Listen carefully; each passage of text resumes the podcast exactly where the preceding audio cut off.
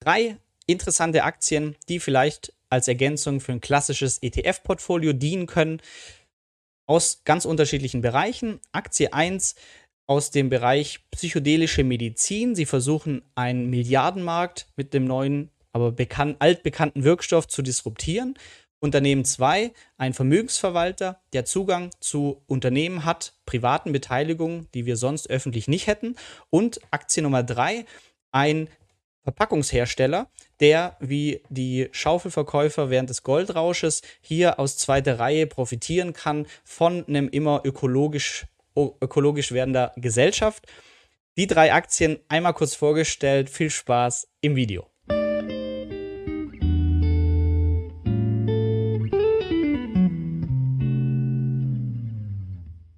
Starten wir direkt durch und Punkt 1 ist eine Einlageberatung so wie nie. Immer eigene Recherche machen und euch der Risiken bewusst sein von Aktieninvestments generell und auch nie auf irgendwelche YouTuber wie mich hören, sondern ihr müsst euch selbst damit wohlfühlen. Hier aber heute drei Aktien, die wir aus unterschiedlichsten Gründen interessant fanden und vielleicht wollt ihr euer ETF-Portfolio sehr konservativ, vernünftig, gut diversifiziert ergänzen, um ein Einzelinvestments, weil ihr, so wie wir, von manchen Ideen sehr überzeugt sind. Kommen wir zu Unternehmen Nummer 1, Atai Life Sciences. Es ist ein deutsches Unternehmen mit Sitz in Berlin, das jetzt kürzlich den Börsengang hatte und kommt aus einem Bereich, der sich damit beschäftigt, bekannte Wirkstoffe, nämlich aus der Partydroge LSD zum Beispiel, oder psychedelischen weiteren Substanzen in die medizinische Anwendbarkeit zu bringen, weil durch anekdotische Evidenz einfach vielversprechende Wirkungen schon noch nicht durch Studien belegt, aber anekdotisch vorhanden sind.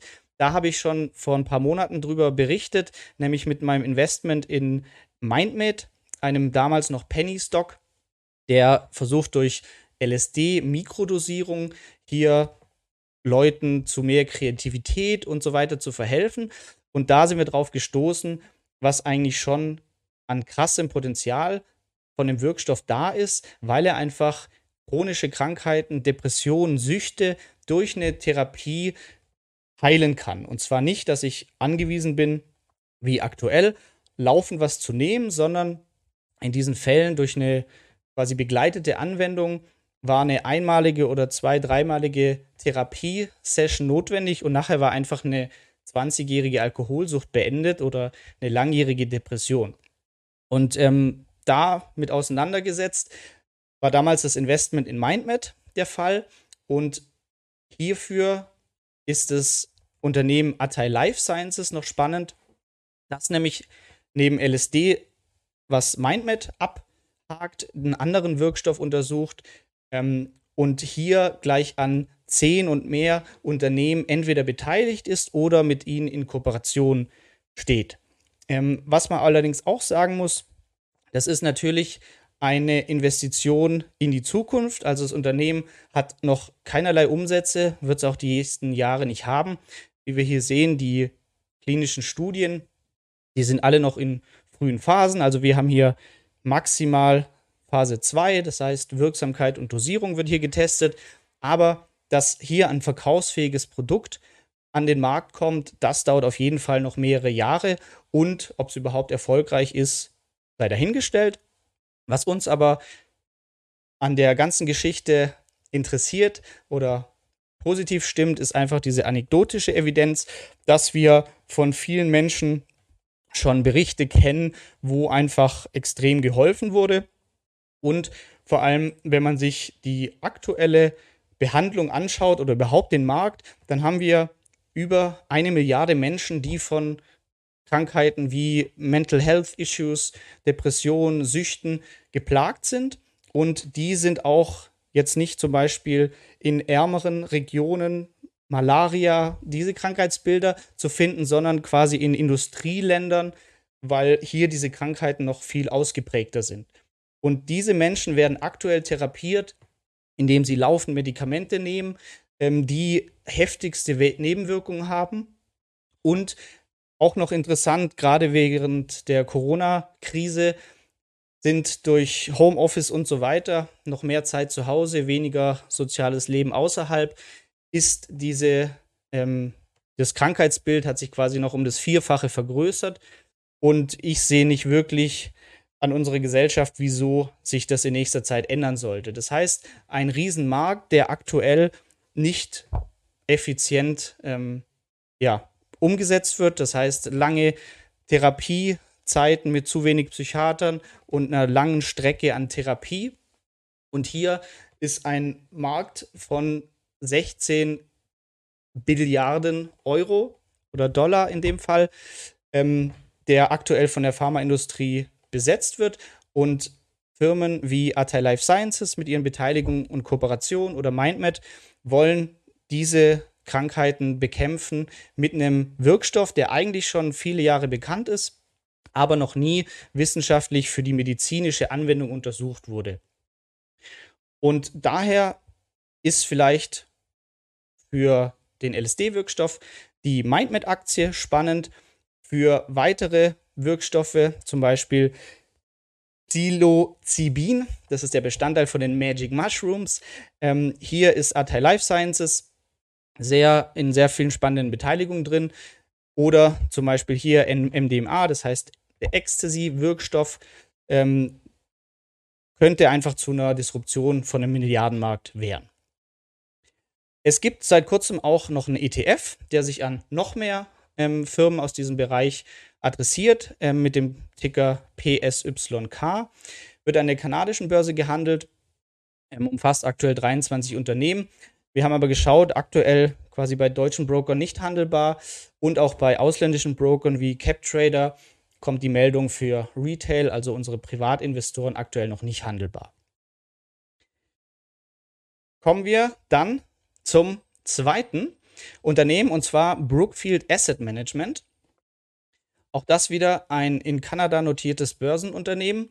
Es ist eine Vermögensverwaltung und es verwaltet, investiert die Gelder seiner Kunden, aber das Interessante in alternative Vermögensgegenstände. Und das relativ erfolgreich. Wie man jetzt hier im Chart sieht, blau Brookfield Asset Management und grün als Benchmark der FTSE All World. Was es für uns jetzt wieder interessant gemacht hat, war, dass Brookfield Asset Management einfach Unternehmensbeteiligung auch an nicht börsennotierten Unternehmen eingehen kann. Ähm, ich kenne es jetzt hier aus Stuttgart, Immobilienbereich. Da denkt man, wenn man sich irgendwie nicht täglich mit Immobilien beschäftigt, ja, da findet man ja heute keine guten Deals mehr und so weiter. Dann habe ich aber befreundete Investoren, Makler, die hier trotzdem noch lukrative Deals finden. Warum? Weil sie einfach ein tiefes Netzwerk haben, Zugang zu Objekten, die ich als Immo-Scout-Sucher äh, nicht mal sehen würde. Und so haben wir das auch einfach mit Unternehmen. Das heißt, viele Unternehmen sind einfach nicht börsengehandelt. Ähm, trotzdem sind Beteiligungen möglich, aber als Privatinvestor haben wir gar nicht den Zugang zu diesen Unternehmen. Und Brookfield Asset Management äh, als Beispiel hat diesen Zugang.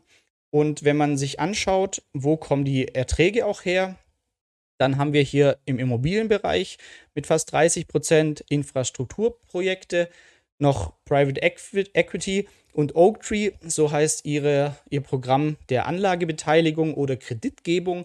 Das heißt, kann man sich vorstellen, wenn jetzt hier ein Familienunternehmen oder wie hier in Süddeutschland viele Weltmarktführer in einer kleinen Nische, aber eben nicht börsengehandelt, trotzdem extremst profitabel, ähm, mal in eine Kredit- oder ja, Liquiditätsprobleme kommt, braucht Geld, dann kann man es über Banken machen oder sie möchten dann noch jemand anders mit reinnehmen und da kann dann zum Beispiel äh, Brookfield reinkommen und hat so einfach die Chance, sich an extrem profitablen Unternehmen zu beteiligen, zu denen wir eigentlich gar keinen Zugang hätten.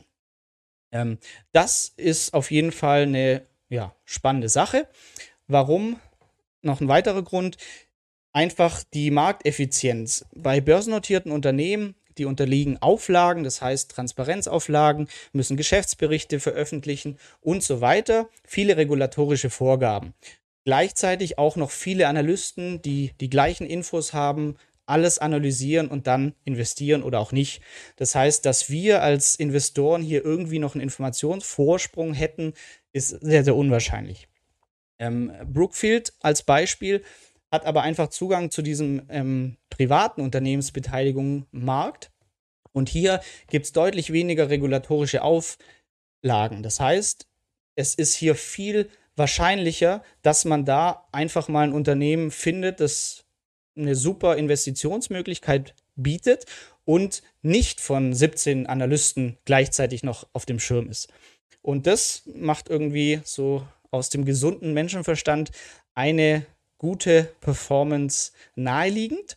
Was auch spannend ist, wenn man sich die Bereiche anschaut, mit denen man sich durch eine Investition in Brookfield ähm, in man noch investiert wäre. Äh, by the way, auch cooler Ticker, BAM, BAM. Dann ist das auch interessant, nämlich Brookfield Renewable Partners. Und wenn man sich ähm, das anschaut, dann ist die Firma Brookfield Renewable Power oder Partners auch noch einer der größten weltweiten Investoren in erneuerbare Energien. Das heißt, man hat schon sehr interessante Branchen hier mit drin. Und auch, wenn man sich den Chart anschaut, dann ja, sieht es schon sehr vielversprechend aus. Das also als ein Unternehmen, das für mich auch einen Sinn macht ähm, aus Investitionsgesichtspunkten, weil es einfach so ein bisschen einen unfairen Vorteil gegenüber ähm, ja, den Mainstream-Investoren hat, zumindest aus unserer Auffassung. Kommen wir jetzt zu Unternehmen Nummer 3 als Schaufel-Hackenverkäufer und zwar SIG, SIG, ein Schweizer Unternehmen, das sich auf Verpackungen von Lebensmitteln spezialisiert hat. Und das ist einfach sehr, sehr interessant, weil ich brauche immer Verpackung oder zumindest ähm, sehr wahrscheinlich noch die nächsten Jahrzehnte Verpackung in irgendeiner Form. Auch wenn sich mein Essen verändert. Aber die Verpackung, der Schaufelverkäufer, der wird weiterhin Umsätze machen. Das heißt, wenn ich mir angucke, okay, vielleicht essen wir weniger Fleisch, Fleischersatz, dann kann ich vielleicht auf Firmen stoßen wie Beyond Meat, das heißt plant-based ähm, Fleischersatz oder Cultured Meat, das heißt Petrischal gezüchtetes Fleisch, ähm, wie äh, Upside, Unternehmen aus den USA, die aber noch gar nicht börsengehandelt sind. Hier sind dann nur Investoren wie Richard Branson oder Bill Gates drin, für uns aber noch gar nicht möglich. Die Firma wie SIG, der ist es aber relativ egal, in welche Richtung sich der Trend bewegt. Wer wird nachher das ähm, Rennen machen um den besten Fleischersatz oder vielleicht ist es nachher ein Mix aus ähm, konservativem Fleisch und einem Fleischersatz. SIG wird das höchstwahrscheinlich verpacken und damit Geld machen. Und SIG ist aber gleichzeitig noch schlau und ähm, hat einfach diesen Trend auch erkannt und ist jetzt schon sehr gut dabei, im Bereich Nachhaltigkeit, Green Consciousness, hier ihren Beitrag zu leisten und hat jetzt einfach auch schon ein großes Angebot an ja, klimafreundlicheren Verpackungsmöglichkeiten, ökologisch abbaubaren äh, Kartonagen.